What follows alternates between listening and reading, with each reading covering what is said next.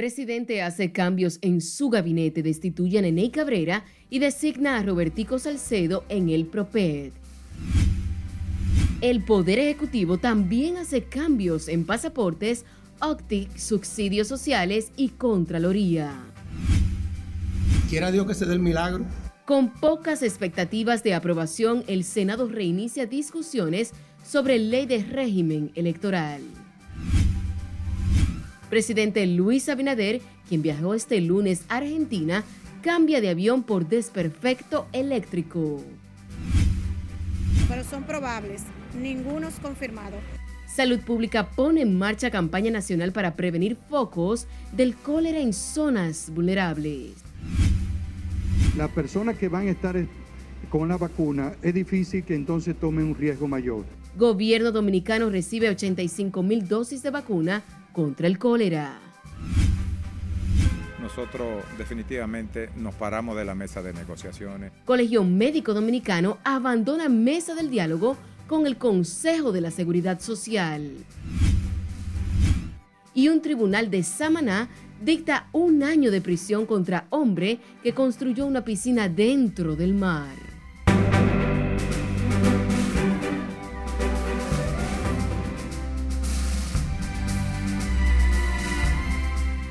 Buenas noches, feliz inicio de semana laboral. Bienvenidos a esta emisión estelar de noticias RNN. Soy Janeris de León.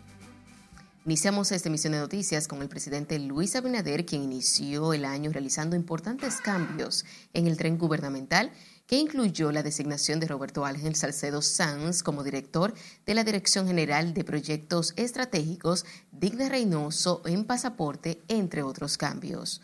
Nuestro compañero Juan Francisco Herrera se encuentra en directo y nos tiene todos los detalles. Buenas noches. Gracias, buenas noches. El mandatario hizo importantes cambios y designaciones en su gabinete antes de llegar el 27 de febrero. El Poder Ejecutivo emitió este lunes el decreto 1523 con el cual introduce cambios importantes y nuevas designaciones. Nos integramos de manera formal. A partir de ahora, Roberto Ángel Salcedo Sanz será el nuevo director general de la Dirección General de Proyectos PROPET, quien sustituye a José Leonel Cabrera Neney. El buen uso de los recursos públicos. Mediante el decreto también se designa en su artículo 1 a Catalino Correa Isiano como director general de la Administradora de Subsidios Sociales que hoy estamos iniciando. Digna Reynoso queda designada directora general de la Dirección General de Pasaportes.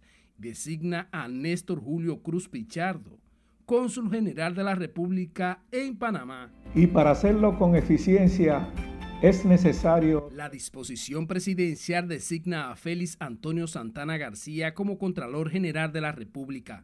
¿Qué yo deseo en este puesto? Asimismo, el decreto establece la designación de Rómulo Francisco Arias Moscat como director general de contabilidad gubernamental. Es necesario que nuevos valores vengan al gobierno. En tanto que Pedro Antonio Quesada Cepeda, rector del Instituto Técnico Superior Comunitario de San Luis, y se nombra además a Bartolomé Pujars Suárez como director general de la OPTI en adición de las funciones de director ejecutivo del Gabinete de Innovación. La muralización como un espacio de convergencia con la ciudadanía, con generar esa simbiosis entre ciudadanía, gobierno y empresario. No se descarta que el presidente en los próximos días haga nuevos cambios y designaciones en su gobierno. Vuelvo contigo al estudio. Gracias, Juan. El presidente Luis Abinader realizó este lunes cambios también en su gabinete provincial al nombrar tres nuevas gobernadoras en las provincias El Ceibo, Monseñor Noel y Barahona. A través del decreto 15-23, el mandatario designó a Magalis Tabar Mansur como gobernadora del Ceibo, a Senara González Marmolejo en Barahona y a Adela Mercedes Tejada Gil de Rosario quedó designada gobernadora civil de la provincia Monseñor Noel. El comunicador y político Roberto Ángel Salcedo agradeció al presidente Luis Abinader de haberlo tomado en cuenta para dirigir la Dirección General de Proyectos Estratégicos y Especiales de la Presidencia de la República en sustitución a Nene Cabrera. A través de su cuenta de Twitter, Salcedo expresó su gratitud y dijo que asume la nueva responsabilidad con el compromiso firme de aportar al cambio que enarbola el gobierno del Partido Revolucionario Moderno. En tanto que el presidente Luis Abinader viajó este lunes a Buenos Aires, Argentina, para participar en la cumbre de jefes de Estado y de Gobierno de la Comunidad de Estados Latinoamericanos. En el cónclave, el mandatario abordará temas de interés regional, especialmente de República Dominicana, entre otros el migratorio. Nuevamente, el presidente Abinader alzará la voz en nombre de República Dominicana ante un organismo internacional para dar a conocer la visión del gobierno sobre importantes temas que afectan el país y a la región. Y está llamado a no dejar, a dejar que ese espacio, sobre todo que tiene incidencias algunos países en temas que a nosotros nos afectan de manera muy particular. En su intervención en la cumbre de la CELAC, cuya apertura oficial del encuentro estará encabezado por el presidente argentino Alberto Fernández, el jefe de Estado dominicano volverá a exponer sobre la preocupación por el tema migratorio y su impacto en la economía y el desarrollo del país, según adelantó este lunes el ministro administrativo de la presidencia, José Ignacio Paliza. presidente Abinader, eh, conocedor de lo importante que son estos ambientes internacionales, estos conclaves internacionales y que hemos tenido una destacada participación en el transcurso del gobierno del presidente Abinader, pues hará lo propio para hacer escuchar la visión del gobierno dominicano sobre temas que son de importancia regional, pero particularmente para la República Dominicana. Al ofrecer la información en el Palacio Nacional, el ministro Paliza también destacó la importancia de la participación del gobierno dominicano en cumbres internacionales, donde también el mandatario hablará sobre la innovación y el programa Burocracia Cero. Además, que estamos anunciando que para el mes de marzo se celebrará en República Dominicana una cumbre, la cumbre iberoamericana. Nosotros somos eh, los anfitriones y el presidente Abinader ha liderado durante el, el transcurso de este proceso eh, ese importante espacio también de conversación. Y es un buen, es un buen, un buen cónclave este de la CELAC para también eh, eh, invitar, atraer, llamar y convocar a los presidentes de, de la región para que nos acompañen a los principios, en el principio, bueno, en el transcurso del mes de marzo. La cumbre de la CELAC, que busca avanzar en el proceso gradual de integración regional para un equilibrio entre la unidad y la diversidad política, económica, social y cultural, integra a los 33 países de la región y estarán presentes mandatarios de 15 naciones. Aunque no se tienen los detalles precisos, Paliza informó que el gobernante retornará al país mañana martes. Laurila Mar, RNN. A propósito de esto, el presidente Luis Abinader debió retornar a la tierra a los 17 minutos de haber despegado el avión en el que viajaba hacia Argentina debido a que este presentó un desperfecto eléctrico. La comitiva del mandatario aterrizó en el aeropuerto de Punta Cana para cambiar de avión.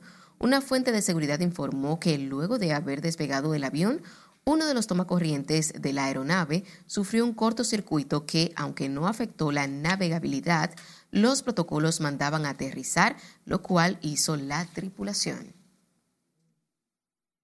En el Senado de la República reiniciaron este lunes los estudios a la ley de régimen electoral, mientras el vicepresidente ejecutivo de la Fundación Institucionalidad y Justicia, Servio Tulio Castaño Guzmán, espera que sea un milagro que se produzca para su aprobación. Del Somateo con más. Quiera Dios que se dé el milagro. Vamos a ver si se da ese milagro. Aunque con pocas esperanzas, Servio Tulio Castaños de la Finjus acudió al Congreso a llevar nueva vez sus observaciones a la reforma electoral y su ley 15-19. Lo más importante de este proceso es procurar que la Junta Central Electoral salga fortalecida y no que salga debilitada. Todo lo que ha venido pasando en países del área es cuando los órganos electorales, el sistema político lo debilita. Invitados por la Comisión Especial del Senado, Participación Ciudadana también presentó su propuesta para reformar la ley de régimen electoral. El tema de la, de la campaña electoral, estamos de acuerdo con el tema de la paridad y de la necesidad de que haya controles con relación al uso de los recursos y los informes que los partidos políticos tienen que dar cuando se hacen procesos gastos con recursos que son del erario público. Los debates sobre el proyecto de ley que reintrodujo Ramón Rogelio Genao incluyó la presencia además de los jueces del Tribunal Electoral y la propia Junta. Se ha reiterado nuestra posición de que se eh, presenten informes por ley de que los que violen los topes sean sancionados. Por otro lado, un segundo tema fue el tema de la paridad, que la Junta Central Electoral eh, reitera que hay un compromiso de Estado, no solamente porque lo plantea la Constitución de la República, sino también porque la Ley de Estrategia de Desarrollo hacia el 2030 obliga al Estado Dominicano a tener la paridad para el 2030. El presidente de la Comisión Especial en el Senado dijo que se aceleran los trabajos para que antes del 15 de febrero el país tenga una ley de régimen electoral. En el día de hoy nosotros damos continuidad a los trabajos, vamos a escuchar las observaciones que tienen las diferentes instituciones que ya le mencionamos y de ahí pues nosotros como comisión vamos a deliberar y le garantizamos al país de que en esta extensión, en esta extensión, en esta legislatura extraordinaria, se va a aprobar lo que es el proyecto de ley de régimen electoral. Mientras en el Senado se iniciaron los debates sobre la reforma comicial, la Cámara Baja ha sido apoderada de un proyecto similar para ser reintroducida en la sesión del próximo miércoles 25 de febrero. Nelson Mateo, RNN. Exministro de Administración Pública Ramón Ventura Camejo renunció al comité político del PLD molesto porque no ha sido tomado en cuenta para los puestos de dirección de la campaña presidencial de Abel Martínez. La renuncia del alto dirigente PLDista fue enviada al presidente del partido, Danilo Medina. Mira, eh, las designaciones que han hecho tanto el jefe de campaña, el compañero Abel Martínez, como él, como candidato del PLD, Francisco Javier y Abel, eh, yo pudiera decir que están sujetas a revisión, porque al final el comité político debe verla. No quiere decir que el comité político vaya a atar al candidato y al jefe de campaña de decisiones que son propias quizás de una candidatura, pero en aras de, de lograr los equilibrios y los debido consenso, eh, muchas de las cosas que se han propuesto, o algunas de las cosas que se han propuesto, deben ser revisadas.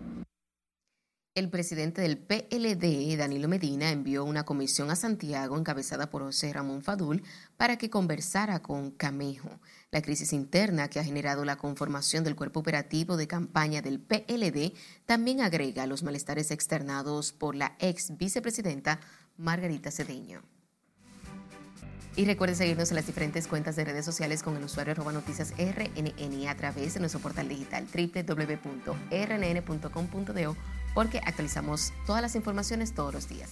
También recuerde escuchar nuestras dos emisiones a través de Spotify de más plataformas digitales similares, porque RNN Podcasts es una nueva forma de mantenerse informados siempre con nosotros.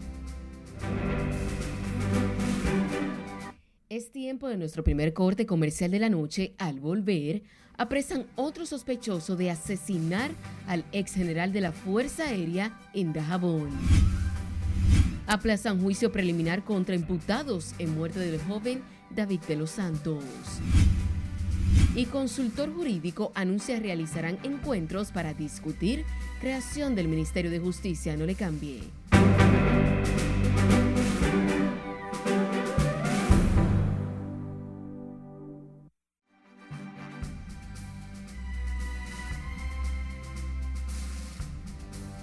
Damos seguimiento al tiroteo efectuado en Monterrey Park, California, donde las autoridades informaron que el número de muertos subió hoy a 11, mientras que 10 personas siguen heridas y en estado delicado.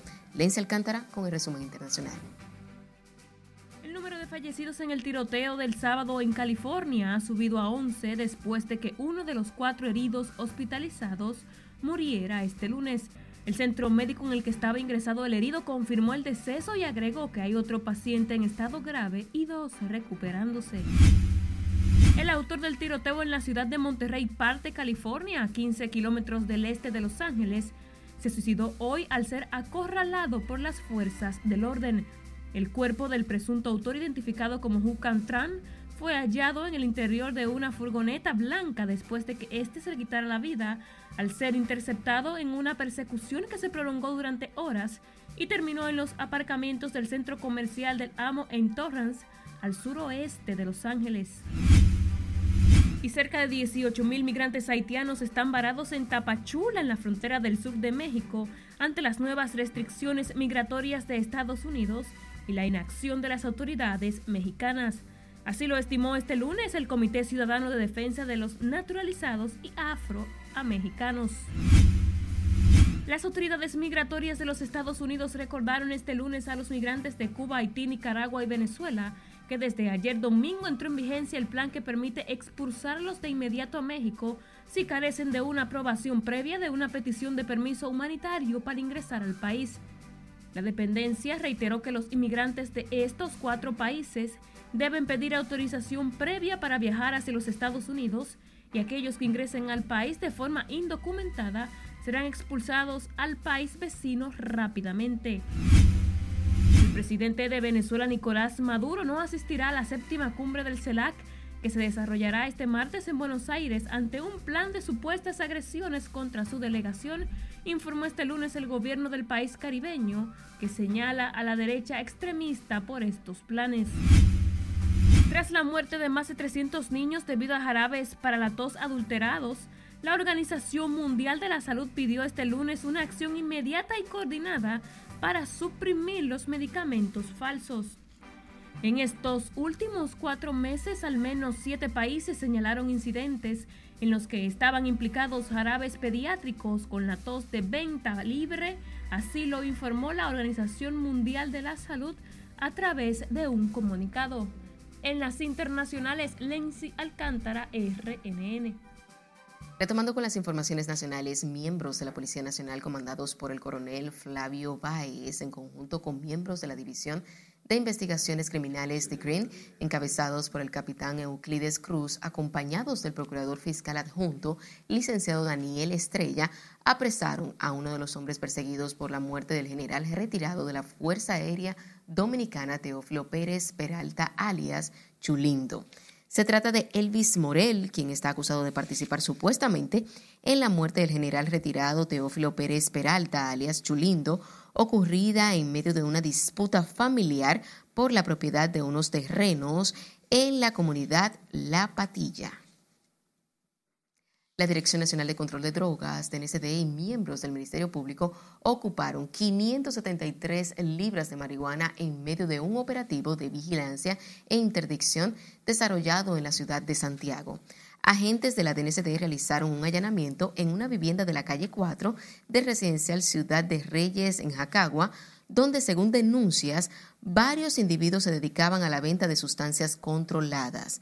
En la habitación principal de la casa se encontraron 63 paquetes y dentro de dos tanques otros 29 para un total de 92 paquetes, dando así un precio preliminar de 573 libras de este vegetal.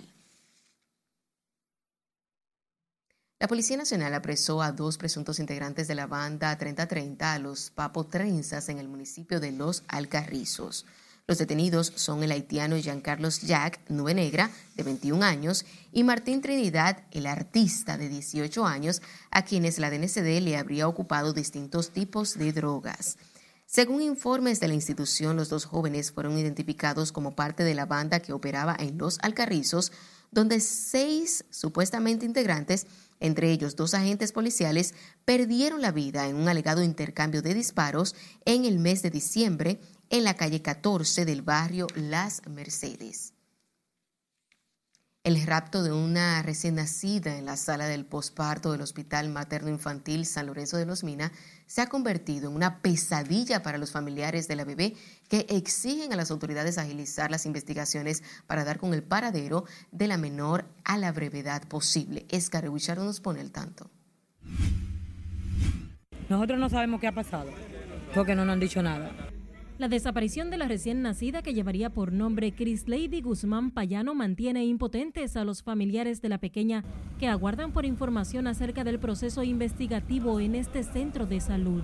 Nosotros estamos muy mal, porque nosotros ya hoy hace cuatro días que la niña está desaparecida. Entonces, no pasa muchas cosas por la cabeza, porque si no nos han dado pistas de que saben dónde está la niña o algo, nosotros lo que tenemos muchas cosas malas en la cabeza y nosotros necesitamos que nos devuelvan la niña porque nosotros tenemos la alma partida. Tienen que investigarlo a lo de donde ella estaba en Villamella primero. Tienen que investigarlo. Esos son los primeros que hay que investigar. Y lo de aquí, porque no dejaron que su mamá durmiera con ella. ¿Por qué la dejaron que durmiera sola? una muchacha recién que se le hizo cesárea ese mismo día. No sabemos nada porque nada más salían el viernes a decirnos que están avanzados en la investigación y no hemos visto al director más. El director no nos da la cara. Los allegados a los padres de la menor aseguran que el robo fue planificado al argumentar que la joven fue referida desde un centro de salud de Villamella hasta el Hospital Materno Infantil San Lorenzo de los Mina. Mientras el presidente del Colegio de Abogados asumió este lunes la representación legal de la familia durante el proceso de investigación. Sino que estamos en presencia de un abuso colosal contra las víctimas. Estamos eh, ante una familia que les roban su muchacha, se queja, las autoridades de este hospital ni siquiera tienen la decencia de explicarle lo que está pasando, le tiran eh, gases lacrimógenos, eh, lacrimógenas y en el día de hoy inclusive le limitan y le impiden el acceso de la familia a la madre cuyo bebé ha sido sustraído. No es desde ahora, ya hace mucho que eso está pasando. Lo que pasa es que lo tenían tapado. Y ahora como se tapó, lo haya muy grande. Deberían investigar, porque ellos, para las personas que vienen legalmente a ver sus visitantes, lo ponen a coger lucha. Entonces hay personas que pasan como Pedro por su casa y no le prestan atención. De acuerdo con las autoridades, más de 10 personas han sido entrevistadas en torno al rapto de la bebé. Entre estos médicos, enfermeras, personal de seguridad y taxistas que tuvieron acceso al centro de salud. Es Carelet Guillardo, RNN. Al menos cuatro hombres intentaron secuestrar a otro e introducirlo en el baúl de un carro en un hecho registrado en la calle principal de Samaná. La acción fue grabada en un video y en el mismo se observa cómo los malhechores intentaban entrar en el baúl a la víctima mientras el carro estaba estacionado en las inmediaciones del malecón de ese pueblo. Por más que lo intentaron, los antisociales no lograron la acción. La víctima fue identificada como Domiciano Amparo Rojas, de 56 años de edad, quien se encuentra ingresado en un hospital. Y escuche esto, la Cámara Penal del Juzgado de la Primera Instancia de Samaná impuso un año de prisión y una multa de 10 salarios mínimos a un hombre sometido a la justicia por la construcción de una piscina en el mar, hecho ocurrido en el municipio de Sánchez. El tribunal dispuso que Juan Antonio Mercedes Díaz Giovanni cumple la pena en la fortaleza de Samaná por la construcción de una piscina de 8.5 metros de ancho por 9.5 metros de largo levantada en la calle Duarte, sector Silencio Marcelo Sánchez. El tribunal acogió la acusación y las evidencias presentadas por el Ministerio Público que tipificó las acciones de Soto como una violación a varios artículos de la Ley General de Medio Ambiente. El juicio preliminar a los policías y civiles imputados en la muerte del joven David de los Santos en el destacamento del sector NACO fue aplazado para el lunes 13 de febrero por el primer juzgado de la instrucción del Distrito Nacional. La decisión se debió a que las partes no fueron notificadas de manera correcta de algunas pruebas que presentaría el Ministerio Público. Por el homicidio, el Ministerio Público pide que se envíe a juicio de fondo al capitán policial Domingo Alberto Rodríguez Rodríguez, al segundo teniente Germán García de la Cruz, al raso Sari Manuel González García y al cabo Alfonso de Sena Hernández. El consultor jurídico del Poder Ejecutivo, Antoliano Peralta, informó que para mañana martes se celebrará un encuentro con representantes de todas las escuelas de derecho del país para discutir sobre las propuestas del presidente Luis Abinader sobre la creación de un Ministerio de Justicia. La actividad está programada para celebrarse en la Universidad Autónoma de Santo Domingo a partir de las 10 de la mañana. Peralta Romero dio a conocer mediante un documento a la prensa que el encuentro es el primero de la segunda fase del diálogo que impulsa el Poder Ejecutivo en torno a la propuesta previo a su depósito en el Congreso Nacional. La detención y atención directa Nos vamos a otra pausa comercial cuando estemos de vuelta. Llegan al país 85 mil vacunas contra el cólera pero lo que vamos a hacer es escalar la lucha. Además, les diremos por qué el Colegio Médico Dominicano abandona reunión con Consejo de Seguridad Social. A recibir la atención adecuada. Y organización pide la intervención del gobierno para solucionar crisis entre médicos y la ARS. Esta es la emisión estelar de Noticias RNN. No le cambie.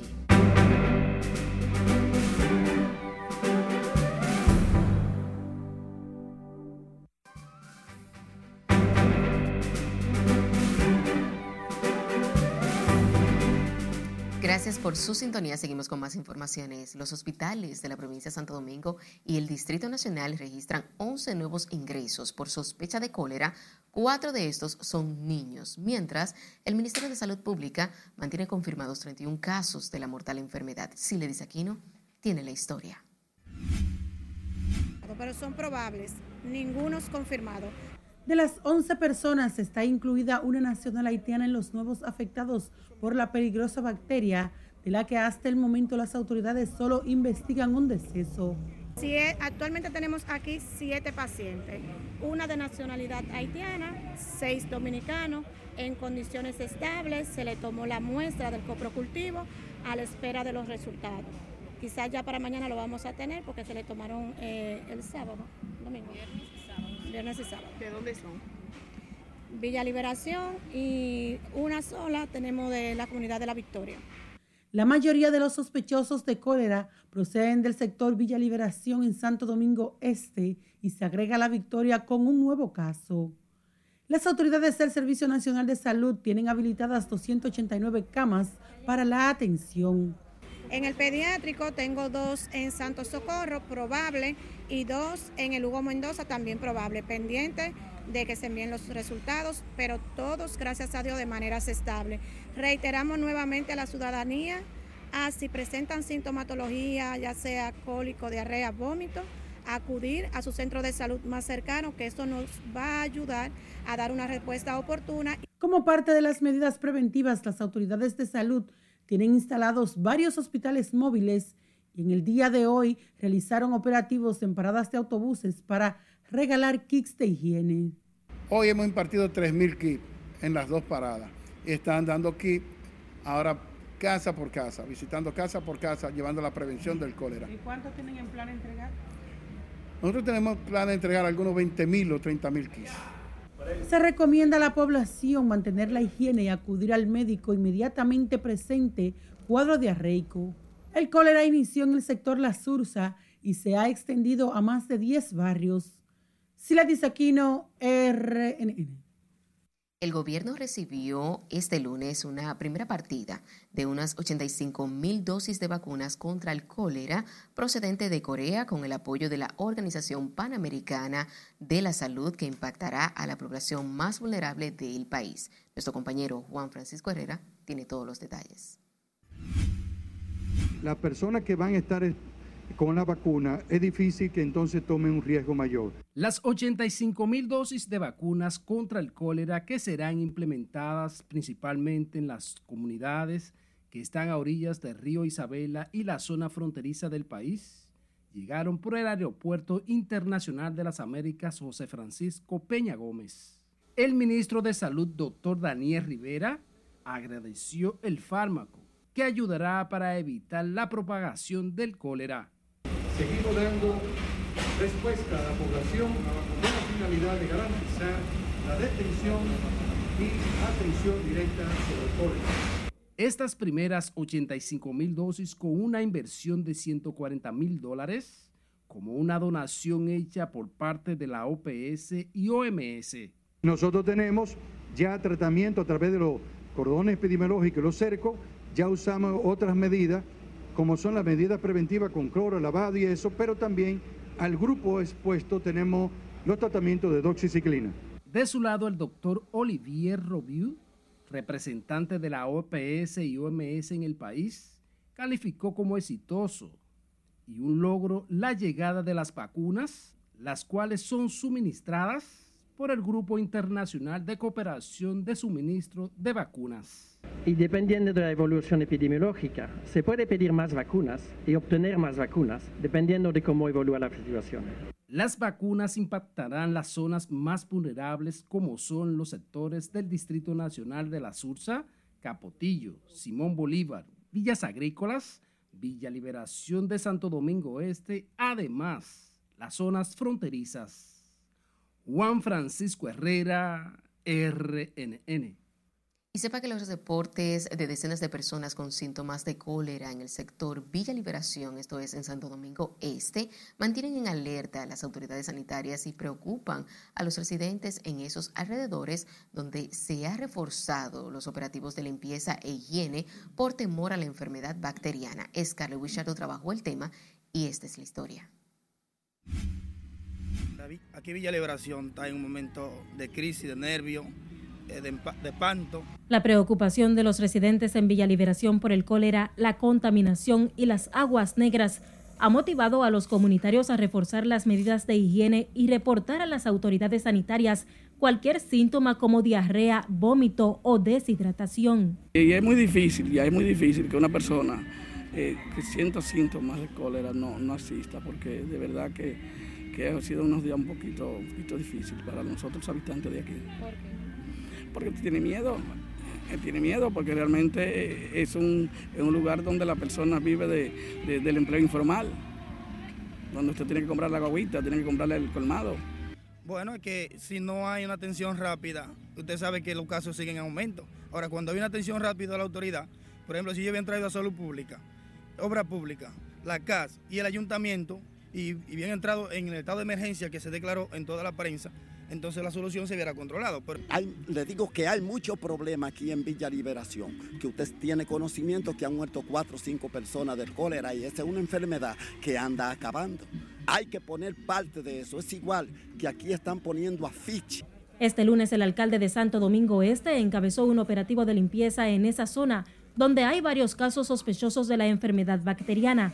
Las brigadas recogieron escombros y desechos sólidos en aceras, contenes, avenidas y áreas verdes. El tema de Villa Liberación es conocido, es un complejo de más de 5.000 viviendas que se instaló aquí desde el 2000, entre el 2000 y el 2003, y que sin embargo nunca ha sido puesta en funcionamiento la planta de tratamiento. Nosotros estamos haciendo nuestro trabajo, nos estamos limpiando. Lo que pasa es que la comunidad no se incorpora a limpiar con nosotros.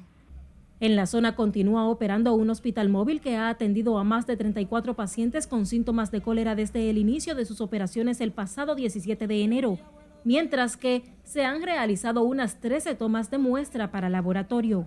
Estamos programando los trabajos ahora en este sector. Venimos del sector La Sursa de hacer el trabajo y como plan piloto vamos a implementar aquí el mismo trabajo para que se obtengan los mismos resultados.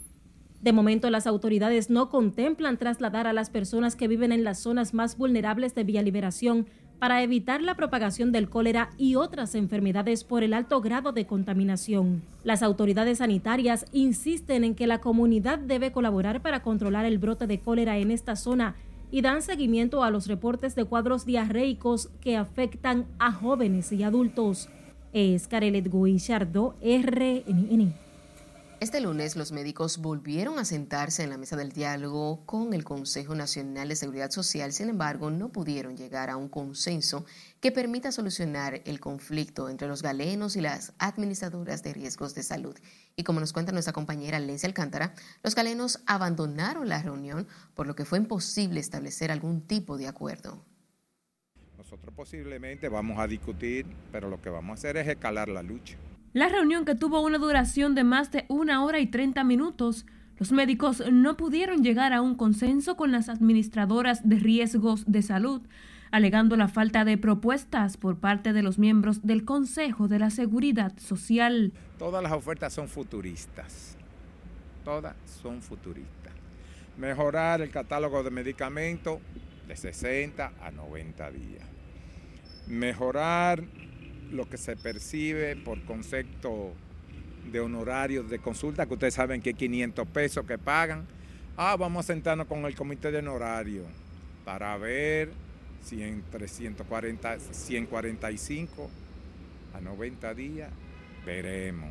En ese tenor, el presidente del Colegio Médico, Senencaba, advirtió que continuarán con el paro de las aseguradoras de riesgos de salud e incluirán otras que actualmente están en servicio. Seguiremos y lo vamos a escalar. Es lo más posible que acontezca. Vamos a discutirlo con las sociedades especializadas, porque esta tomadura de pelo que nos están haciendo, yo creo que no es de gente, no hay honestidad, no hay sinceridad en querer resolver el conflicto. Los médicos se reunirán ahora con representantes de la Asociación Nacional de Clínicas y Hospitales Privados para trazar sus próximos pasos en esta lucha en la que ya han paralizado las consultas a los usuarios de la ARS Humano, Universal, Manfre y Primera, así como los que están afiliados a la Monumental, Sigma y Renacer. Lenzi Alcántara, RNN. A propósito de este tema, la Alianza por el Derecho a la Salud pidió este lunes una rápida intervención del gobierno al conflicto entre las prestadoras de servicios de salud y las aseguradoras de riesgos de salud, ya que el paro a las aseguradoras afecta a cerca de 4.800.000 personas, equivalente al 42% de toda la población. El colectivo abogó porque el gobierno se declare como mediador de esta lucha, señalando que, de acuerdo con la ley, es el árbitro y garante de los derechos de los afiliados al Seguro Familiar de Salud. Derecho que tienen todos los ciudadanos y ciudadanas a recibir la atención adecuada en lo que respecta a su salud. Y eso el Estado como tal es responsable de decidir y resolver ante esa situación. Si existen o no existen las instituciones privadas, hay libre empresa, pero que los recursos que descuentan por obligación no estén sujetos a decisión del negocio. ADESA también pidió al gobierno impulsar las reformas necesarias al sistema de seguridad social, donde se le ponga límites al negocio de la salud, reduciendo los copagos, ampliando la cartera de servicios de los seguros y garantizando servicios eficientes, de calidad y oportunos a los afiliados. El gobierno llamó a los médicos y a las ARS llegar a un punto de entendimiento en el conflicto que mantiene por el pago de las cuotas en los servicios y que está perjudicando directamente a la población afiliada. El ministro administrativo de la presidencia, José Ignacio Paliza, abogó por un punto de entendimiento recordando que la prioridad del gobierno son los ciudadanos. Debemos de encontrar las avenidas de encuentro que nos permitan a nosotros eh, no afectar a la ciudadanía en sentido general. El ciudadano debe ser lo primero, el dominicano debe ser lo primero. Y tenemos que los actores del sistema, públicos y privados, encontrar los puntos que nos puedan, nos puedan ayudar a que el sistema pueda proveer el mejor de los servicios. Pero siempre tenemos que tener pendiente y en cuenta que lo fundamental en esta discusión tiene que ser la gente. Paliza fue abordado sobre el tema durante una rueda de prensa donde anunció la realización del primer Foro Internacional de Innovación Pública bajo el lema Presente y Futuro de los Servicios Públicos de República Dominicana. En otro orden, la audiencia preliminar del caso de corrupción antipulpo entra a su etapa final, donde son escuchados los imputados por el juez David Timoteo Peguero del séptimo juzgado de la instrucción, quien decidirá si envía el caso a juicio de fondo contra los encartados. Jesús Camilo tiene más detalles en vivo desde el Palacio de Justicia de Ciudad Nueva. Vamos a pasar contigo. Buenas noches.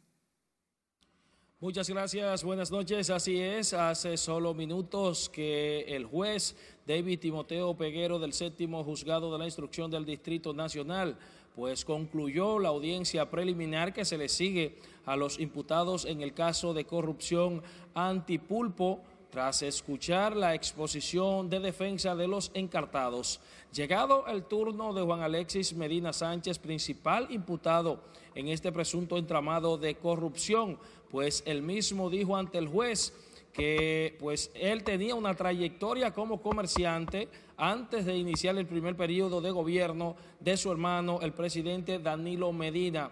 Además, Juan Alexis Medina Sánchez negó que realizara pues labores de tráfico de influencias en el gobierno y aclaró que gestionaba pues solicitudes de trabajo y medicamentos a personas de escasos recursos. También al hacer ejercicio de su defensa ante el juez David Peguero, ex empleados de la OISOE, pues responsabilizaron a Francisco Pagán de cualquier anomalía que pudiera detectarse durante esa gestión se declararon inocentes ante el juez. Vamos a escuchar.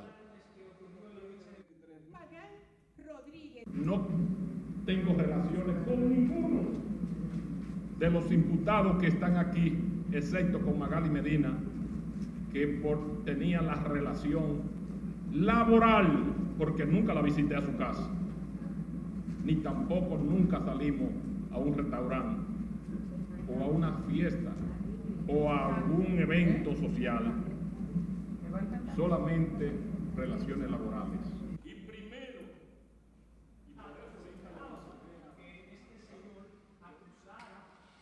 En ese mismo sentido, pues Fernando Rosa, imputado de lavado de activos, expresidente del FOMPER, al hacer uso de su defensa, calificó de un circo mediático y de vulgar mentira las imputaciones que le formula el Ministerio Público. Vamos a escucharlo.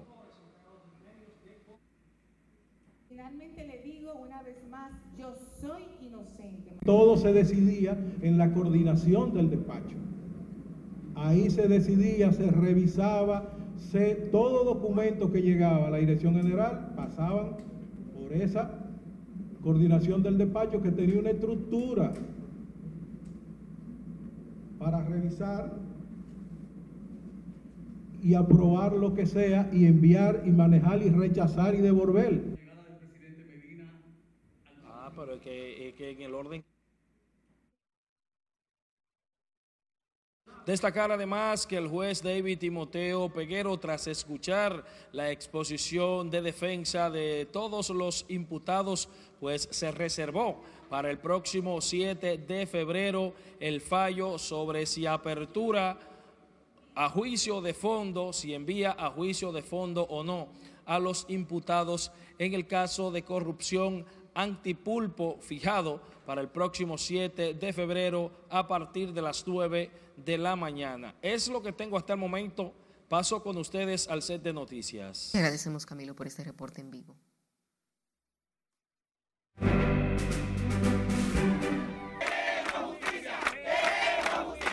Nos vamos a nuestro último corte de la noche. Al volver, residentes en el kilómetro 14 de la autopista Las Américas denuncian fueron desalojados de manera ilegal. Ministerio de Obras Públicas anuncia cierre de túneles y elevados. Y más de 10 dominicanos están en listado de nominados en premios Lo Nuestro. No le cambie, que ya volvemos con más información.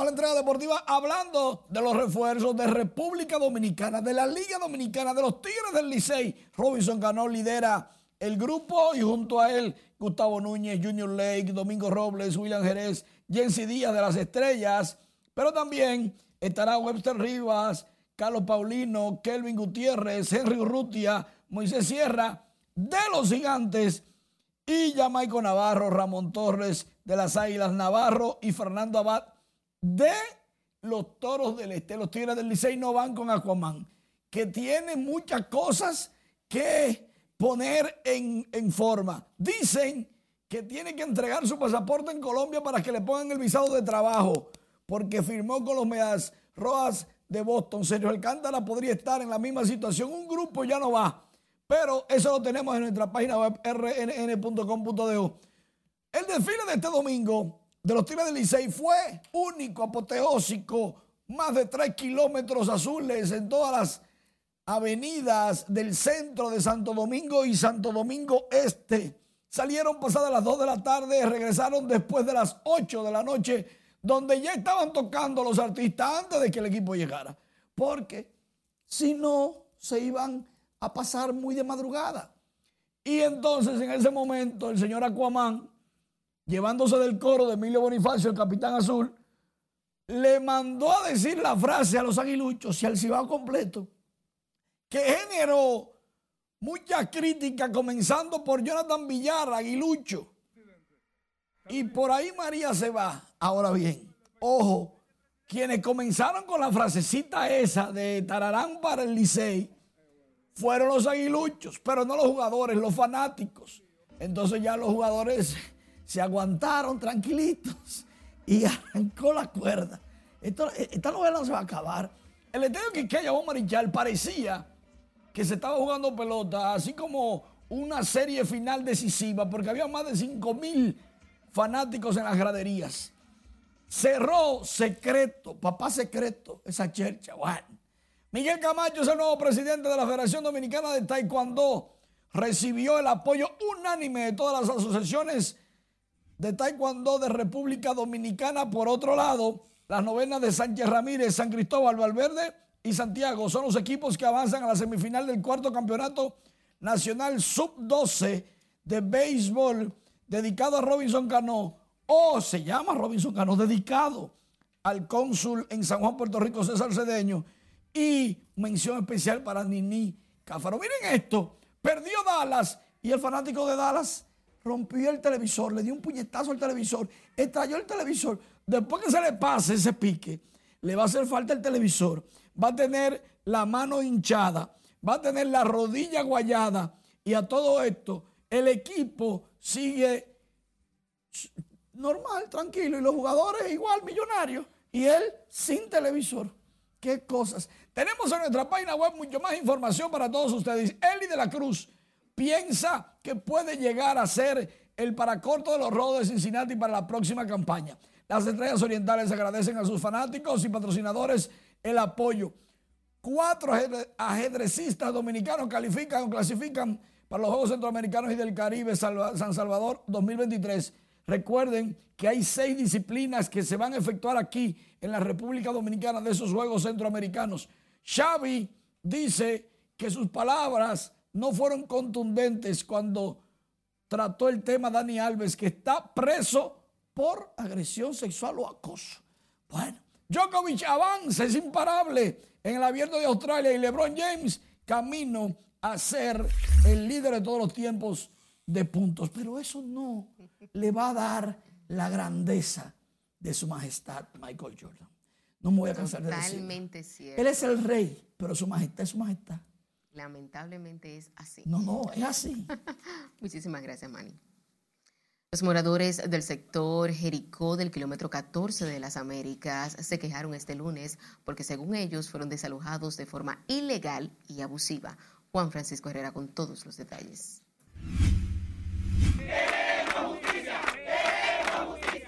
Con consignas se manifestaron hoy decenas de familias que fueron desalojados del sector Jericó, kilómetro 14 de la autopista Las Américas aseguran que destruyeron sus hogares sin presentar una orden en violación a los derechos. Hizo un desalojo ilegal con fuerza pública y delincuente, eh, saqueando todas las casas, saqueando los negocios y montándolo en camiones y llevándoselo. Según ellos, los terrenos se encuentran en un proceso de litis judicial para que sea un juez que determine la suerte de esas tierras. Nosotros estamos eh, peleando estos terrenos en la justicia, en la jurisdicción inmobiliaria, con cuatro litis judiciales que tenemos eh, interpuestas actualmente. ¿Qué pasa? Ahora mismo estamos eh, enfrascados en una discusión sobre la propiedad de estos terrenos y estamos también ante el abogado del Estado, que es el ente del Ministerio Público encargado para ese tipo de situaciones. Al lugar se presentó la diputada Dulce Quiñones para buscar solución a esas familias. Nosotros mañana nos vamos a personar a titulación de tierra, donde el señor Mérido Torres, que es el, director de titulación de tierra, para llevarle los números de parcelas, para que le haga la investigación necesaria y hablar con el senador de la, de la provincia para que también tome carta en el asunto. Los moradores de la comunidad Jericó aseguran que permanecerán en vigilia para llamar la atención de las autoridades y recuperar sus hogares. Juan Francisco Herrera, RNN. Presta atención, a partir de este lunes y hasta el sábado, el Ministerio de Obras Públicas cerrará el tránsito vehicular en distintos pasos a desnivel ubicados en el Gran Santo Domingo debido a que en esas estructuras serán realizados trabajos de mantenimiento. En cada caso, habrá cierre total y el horario a regir será desde las 10 de la noche hasta las 5 de la mañana del día siguiente. Para este lunes serán cerrados los elevados de la autopista Duarte con Avenida Los Beisbolistas y la Monumental, el puente de la Avenida Jacobo Masluta y el túnel de la 27 con avenidas Abraham Lincoln y Winston Churchill.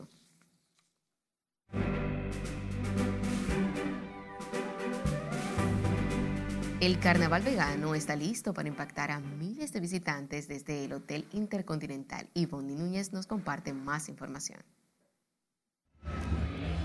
Muy buenas noches, ya casi casi inicia el carnaval dominicano, pero hoy oficialmente se presentó el carnaval vegano 2023. Veamos a continuación muchos más detalles.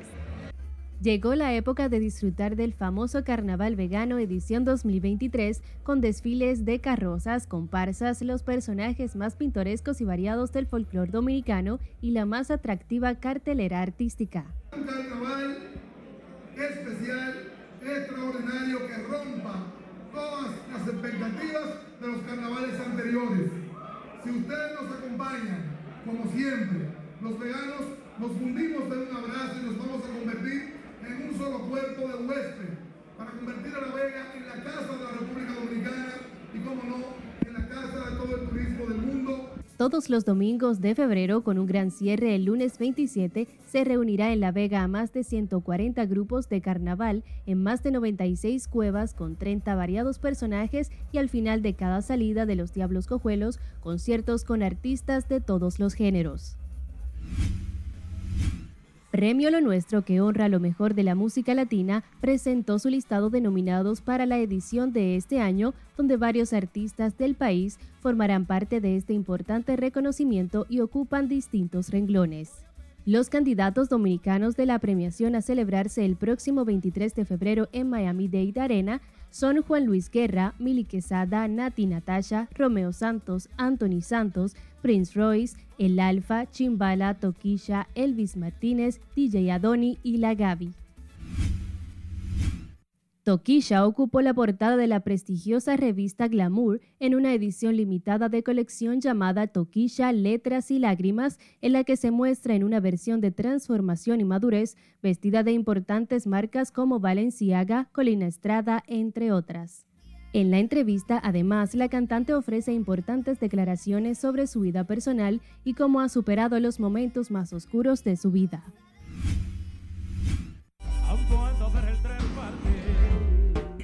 El merenguero típico Crispy celebra por todo lo alto la suma de 55.228 tocadas de acuerdo a lo establecido por el chequeador.com, estadística que dieron como resultado el posicionamiento de liderar el primer lugar del top 40 de los temas de mayor difusión de todos los géneros en toda la República Dominicana. Para el artista, el año 2023 promete ya que lo inició trabajando en su próximo sencillo, que será el tema favorito de la temporada de carnaval.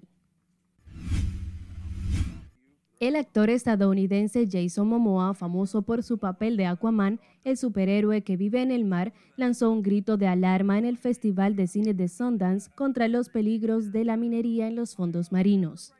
La estrella es el narrador de Deep Rising que denuncia la carrera de los grandes grupos industriales para extraer valiosos metales del fondo del Pacífico. Y bueno, este es otro granito de arena que hace Momoa para apoyar la vida debajo del océano. Hasta aquí diversión, pasen un feliz resto de la noche. Gracias, finalizamos esta emisión estelar de Noticias RNN. Feliz resto de la noche.